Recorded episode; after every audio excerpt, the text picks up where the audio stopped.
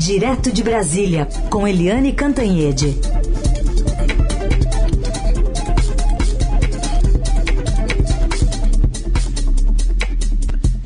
Oi, Eliane, bom dia. Bom dia, Heisen, Carolina, ouvintes.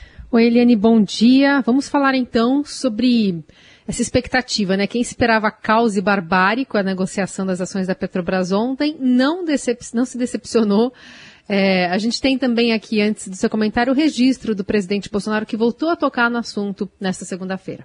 O que eu quero da Petrobras exijo é transparência e previsibilidade, nada mais além disso. E outra coisa, dia 20 de março encerra o prazo aí da, da vigência do atual presidente.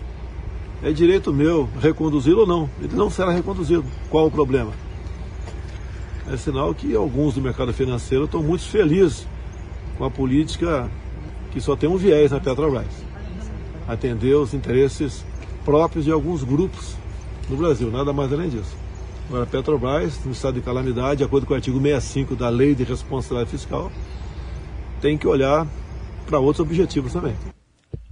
E aí, Eliane, eu emendo a pergunta do Marco Antônio.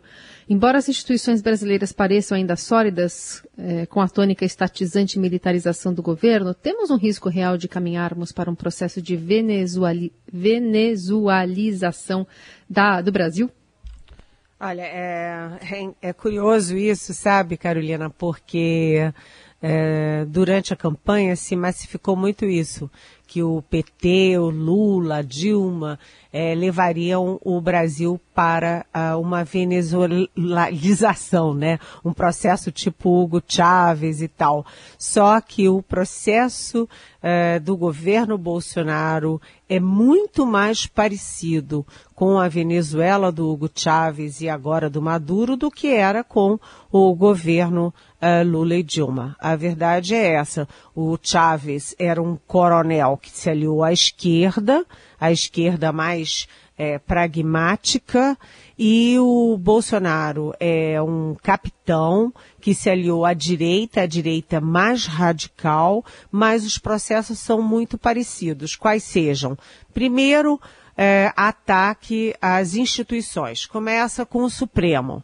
Né, ataca o Supremo, é, desqualifica as decisões do Supremo, desqualifica as pessoas do Supremo, né, ou seja, os ministros da Suprema Corte, depois é, vai para cima do Congresso Nacional, toma conta do Congresso Nacional, né, é, afasta os líderes, como aqui o presidente Bolsonaro já afastou, né, já conseguiu derrotar o Rodrigo Maia, que era uma voz da resistência às atitudes golpistas dele.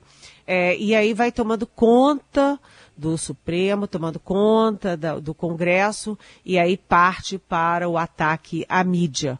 Né? É, é, é um processo que a gente viu lá na Venezuela o tempo inteiro e culminando com aquela força extraordinária que o, o, Hugo Chávez deu e que o Bolsonaro está dando aos militares, principalmente aos militares do Exército.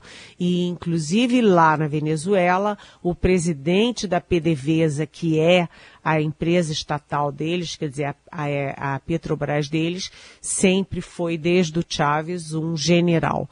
Então, você vai misturando os generais, com as Forças Armadas, com o governo de plantão, com as estatais, e aí vai tomando conta do Congresso, vai tomando conta do Supremo e, é, por fim, você esmaga a mídia. Esse processo foi o que o Hugo Chávez fez na Venezuela e a gente precisa ver se aqui no Brasil você não tem um processo é, mais dissimulado, mais sutil, porque o Brasil é um país que tem instituições muito mais fortes do que a Venezuela, tem uma economia muito mais pujante, tem uma planta industrial muito mais, nem se compara com a, a planta pobrinha, frágilzinha da Venezuela, ou seja, o Brasil é uma potência regional e a Venezuela estava muito mais enfraquecida e muito mais é, passível de ser manipulada. De qualquer jeito, é isso, né? E um, a minha coluna de hoje fala, lembra que o Pércio Arida, que não é um qualquer, né? O Pércio Arida é um dos gênios da economia do Brasil, foi um dos pais eh, do real, entrou para a história brasileira como um dos pais do plano real, da estabilidade da moeda. O Pércio Arida dizia tudo, exatamente tudo que vem acontecendo. Ele dizia, primeiro, né, é uma chapa, uma, é uma campanha esquizofrênica do Bolsonaro. Por quê? Porque o Bolsonaro é estatizante e corporativista. O, já o posto Ipiranga, o Paulo Guedes, é o oposto. Né, é privatizante e é, é liberalizante. E aí ele perguntava, e aí, quem vai mandar? É claro, e ele já dizia, claro que o Paulo Guedes não vai mandar nada. Ele disse textualmente isso numa entrevista ao Estadão, em que ele disse, aspas, o Paulo Guedes não vai mandar nada. Quem tem a caneta é que manda. O Paulo Guedes efetivamente não manda nada, cada vez manda menos, e quem manda é o presidente é, Bolsonaro. E, por fim, é, só por uma, é, por uma para fechar, né, como eu fechei a minha coluna, o Pércio Arida já dizia na campanha de 2018, aspas, o Bolsonaro é um risco à democracia, fecha aspas. Agora, ao Conselho é, da, de Administração da Petrobras, que tem 11 integrantes e é presidido por um almirante, né, o ex-comandante da Marinha, o Leal Ferreira, ele se reúne hoje, esse conselho, para decidir se é, avaliza a troca do economista de Chicago, Roberto Castelo Branco, pelo é, general de quatro estrelas da reserva, é, Joaquim Silva e Luna. Se o conselho é, avalizar, tudo bem. É, pode ter aí algumas, enfim, alguns solavancos, inclusive na justiça, mas é, tudo bem. Mas e se o conselho não avalizar? Aí complica. E tudo isso pode ser, é, sim, e já há articulações para entrar na justiça contra a Petrobras nos Estados Unidos. Os advogados representando os acionistas menores já questionam a ingerência política na companhia. E o que a gente viu ontem, né, gente? É, em dois dias, a Petrobras perdeu 100 bilhões de reais. E somando Petrobras, Banco do Brasil, setor elétrico, que é a Eletrobras, você tem aí um rombo de 113 bilhões em dois dias. Ou seja, a situação muito grave e o presidente continua é, pisando o pé no acelerador, já avisou que sim, que vai manter tudo isso que ele falou, que a Petrobras tem que estar a serviço, sim, a serviço do quê, tem que ficar explicado isso. E o decreto do presidente Bolsonaro agora obriga os postos a informar em local visível a composição dos preços dos combustíveis. Ou seja, ele está dobrando a aposta. Eliane, aproveitando que você citou aí o ministro Paulo Guedes, tem uma ouvinte nossa, a Juliana Teures, Primeiro, ela pergunta aqui sobre essa intervenção na Petrobras, perguntando se não é um diversionismo para mudar o foco das discussões sobre a falta de vacinas, mas ela pergunta se é isso ou se realmente o presidente está se despindo da fantasia de liberal e fritando o Paulo Guedes. E ela quer saber, nesse caso, se tem algum nome para substituir o Paulo Guedes. Oi, Juliana. É, bom dia. É, primeiro, bem, é, como efeito colateral, sim, isso distrai as atenções de Daniel Silveira preso, de bolsonaristas, de golpismo, de armas. Muda a agenda, né? Muda a pauta de debate nacional. Isso, mas é isso é efeito colateral. Porque imagina o presidente é, torrar 100 bilhões da Petrobras só para fazer um, só para mudar a pauta e sair do, é, do foco ali do bolsonarismo e das armas. É, eu acho que aí seria um pouquinho demais, Juliana, mas enfim, nesse governo tudo é possível. É, hum, a segunda pergunta qual era mesmo? Eu esqueci. E, se, ele, se o presidente não está se despindo da fantasia de, de, liberal e com isso, como é que fica o Paulo Guedes, né? Quem que o substituiria? Oi, Juliana. A fantasia é, já em 2018 já era rota né? Porque eu acabei de citar o Pércio Arida, o mercado fingiu que não ouviu, os grandes empresários fingiram que não ouviram, é, boa parte é, da opinião pública, né? 57 milhões de votos, afinal das contas, todo mundo fingiu que não via, mas estava na cara da gente, tudo isso estava na cara da gente, estava muito óbvio, só não viu quem não quis. E é aquela história, né? O pior cego é aquele que não quer ver. Mas quanto ao Paulo Guedes, a, a brincadeira triste, é, irônica, ácida que se faz no Ministério da Economia é quem é o general que o Bolsonaro está preparando para assumir a economia. E general de liberal na economia não tem absolutamente nada, né, Juliana? Para terminar ainda esse assunto Petrobras, que gerou muitas dúvidas aqui dos nossos ouvintes, a Maria diz que o caso da Petrobras é só mais um exemplo do uso político de empresas para interesses pessoais de governantes e pergunta: até quando o Brasil pagará esse preço? Os investidores cobrarão essa conta sem fazer nada para cobrar gestão de quem deveria ser bom exemplo? Pois é, Maria. Uh, isso não é um caso novo, né? Há motivações diferentes mas o fato é que a gente acabou de ver que depois de 20 anos, 20 anos, longos anos, o Congresso aprovou a independência do Banco Central para evitar que a ingerência política, como acontecia no governo Dilma Rousseff, pudesse é, é, atingir tão duramente as, é, os pilares da boa economia, como aconteceu no governo Dilma. Né? Ela, ela deu uma canetada nos juros e virou essa bagunça, né?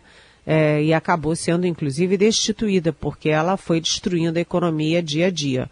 É, e agora é, o Bolsonaro mete a mão pesada na Petrobras e depois de meter na Petrobras, o que todo mundo imagina é que, ah, já que meteu na Petrobras, que é a principal empresa né, pública brasileira, o grande símbolo nacional, é, vai ser fácil meter na Eletrobras, meter em qualquer lugar. Então, eu acho que a gente vai ter que começar a trabalhar pela autonomia também, independência é, jurídica e a independência para definir política de empresas, é, de, política de preços das nossas empresas públicas e estatais. Porque se deixar na mão dos governantes, vem um à esquerda, faz uma confusão. Vem outro à extrema direita, faz outra confusão. E a gente fica ao sabor do chamado populismo e um populismo cada vez mais eleitoral no caso do Bolsonaro participação de Eliane Cantanhede, direto de Brasília, onde o Congresso reinstala finalmente o Conselho de Ética. A ética está de volta, né, Eliane, para analisar o caso do deputado Daniel Silveira e já que vai ter que analisar o caso dele, também o da deputada Flor de Lis, acusada de mandar matar o marido. Calma, Raicen Abaque, calma. Não sei se a ética está de volta. Vamos conferir. A ética anda meio demoradinha lá no Congresso, né? Ela está tá bem quarentena. demoradinha.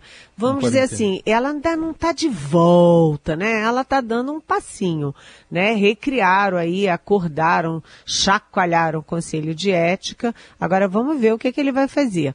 É, a grande expectativa lá é do caso Daniel Silveira, uh, porque o Daniel Silveira está preso, preso pelo Supremo com, avali, com, a, com aval do Congresso Nacional, da Câmara dos Deputados, é, e agora ele pode ser cassado, suspenso, receber só uma advertência, e olha, é, não é por nada não, não dá para apostar ainda resultado.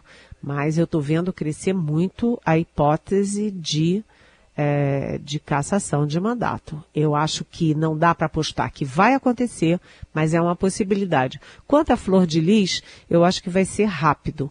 Ela vai ser caçada porque ela perdeu o apoio da bancada feminina, zero apoio, perdeu o apoio da bancada evangélica, ela que é pastora, enfim, quem é que vai defender esta mulher que é acusada com tantas provas de ter articulado uma quadrilha na própria família para matar o marido?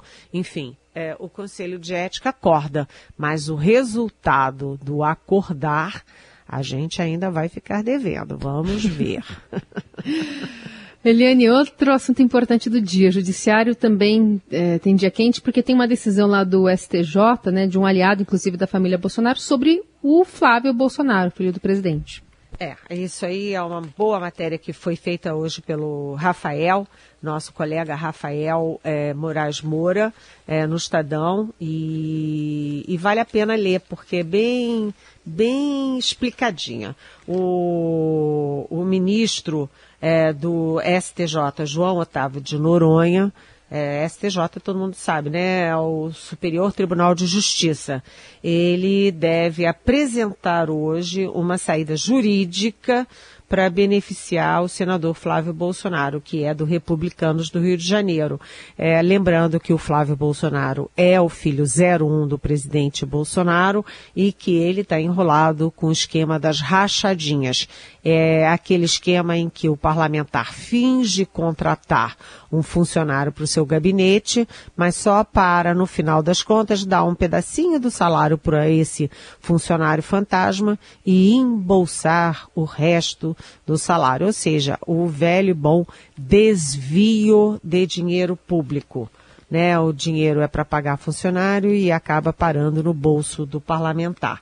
Né? É, a, quinta turma do STJ vai retomar esse julgamento e vai julgar os recursos da defesa do senador Flávio Bolsonaro. E aí, conforme o Rafael Moraes Moura apurou no Estadão, né, o Noronha vai votar para decretar a nulidade das duas provas principais tanto a decisão de compartilhamento do, dos dados do COAF, porque isso tudo foi lançado pelo Estadão, quando o Estadão descobriu que o, é, que o COAF tinha ali um alerta sobre os, as, os é, a, a, movimentação financeira do Queiroz, o Queiroz que era o homem-chave do gabinete do Flávio Bolsonaro. E também a, o Noronha deve é, quebra, é, anular o efeito das quebras de sigilo fiscal e bancário envolvendo o senador. Ou seja, o é, que, que vai acontecer? Sem o COAF, sem a quebra de sigilo fiscal e bancário, ninguém vai sabendo, saber nada do que acontecia na loja de chocolate do senador e ninguém vai saber nada do que acontecia no gabinete. É uma espécie de implosão do, do processo todo do Flávio Bolsonaro. A ver se o Noronha vai fazer isso. Só lembrando que o presidente Bolsonaro tem boas ligações e bons resultados no STJ. É, no futebol, quando um time ganha de goleada, se diz que ele deu um chocolate, é o, é o jargão do futebol, se deu um chocolate no, no adversário. Vamos ver qual vai ser o placar hoje lá no, no STJ. É, chocolate, né? O chocolate, chocolate tem mil e umas utilidades, viu? É bom, e é bom, né? É muito bom, dá energia. Eliane, vamos falar, infelizmente, da pandemia, né? Que a gente está vendo números crescentes no Brasil e também várias localidades, estados até decretando lockdown, né? Olha, é, isso aí é é de chorar. O Brasil vai chegando a 250 mil mortes, né? É, agora a gente já tem, ontem à noite, o total era 247.276, ou seja, essa semana chega a 250 mil mortos e a coisa está ruim, né? As internações é, em São Paulo, em São Paulo, né? Atingem o pico em toda a pandemia. E aí você vai vendo isso se refletindo em Salvador, é, Salvador não, na Bahia inteira, no Ceará inteiro, você vai se refletindo no Brasil inteiro, você já tem 12 estados. A gente chegou no momento em que só três estados estavam tendo é, casos em alta, casos e mortes em alta. Três. Agora voltou para 12 né? E isso ainda não reflete o efeito do carnaval, das festas clandestinas, da, da farra, aí principalmente da garotada. O coronavírus, ele é, tem cepas agora mais contagiosas, elas são mais rápidas para contagiar e estão atingindo muito mais as pessoas mais jovens, abaixo de 60 anos, que são mais audaciosas, que estão mais na rua, não usam máscara. E agora, olha, gente, é, o efeito do carnaval ainda não chegou. E as vacinas vão chegando. o Coronavac avança a, a mil por hora e as vacinas chegam a 5 quilômetros por hora a conta gotas. A gente tem a expectativa de 2 milhões de doses da Fiocruz, mais um tanto de milhões da Coronavac, e continua a guerra jurídica em relação à Pfizer, e a Anvisa ainda não aprovou, e eh, nem tem previsão tão cedo de aprovar a, a Coro, como é que é o nome dela? Covaxin, da Índia, e, e nem mesmo a Sputnik da Rússia. Ou seja, Coronavac está ganhando essa corrida muito facilmente. É isso. E, Eliane, ainda tem toda essa questão envolvendo a, a, cobrança dos estados. A gente conversou agora há pouco com o governador do Pará, Helder Barbalho, ele, quando a gente questionou ele sobre, bom, você tem uma, uma previsão, né, uma promessa do ministro Pazuello de remessa de vacina, né? O, o Barbalho tem é, reclamado bastante sobre o Estado ter recebido menos doses do que outros na comparação por habitante. Ele diz que é preciso ser otimista, né? Não, não respondeu diretamente sobre essa, essa pergunta, mas diz que é preciso também que os estados tenham liberdade para comprar a vacina né, particular é, a, a, partir da aprovação da Anvisa, sem depender só do governo federal, porque está deixando a desejar, desejar, né? É, tá todo mundo apavorado, né? Os governadores estão vendo o tsunami chegar, né? E o tsunami chegando, chegando, e o general Eduardo Pazuello, a equipe dele, com um guarda-chuvinha tentando segurar o tsunami. O negócio está feio, a situação é grave pelas mortes, pelo descontrole dos estados, pelo colapso do sistema de saúde, é, mas há muita discussão sobre isso. Aqui eh, no Distrito Federal, por exemplo, aconteceu uma coisa insólita. Né? O, a Secretaria de Saúde anunciou que partiria para um, uma, uma atuação paralela, né? Um, um, uma gestão paralela para a compra de vacinas e o governador Ibanês Rocha, que é aliado do presidente Bolsonaro, desautorizou a sua secretaria e disse que não vai fazer nada disso. Vai trabalhar sempre com o governo federal. Enfim, olha gente, é... quando começa errado, a chance de dar errado no fim é muito alta e é o que a gente está vendo. Eliane Cantanha de volta amanhã a partir das nove, respondendo as perguntas que vocês enviam para cá com a hashtag Pergunte para Eliane nas redes sociais ou pelo nosso WhatsApp. Eliane, obrigada, viu? Boa terça-feira. Ah, até amanhã. Hoje tem muita coisa. Vamos ficar de olho. Beijão.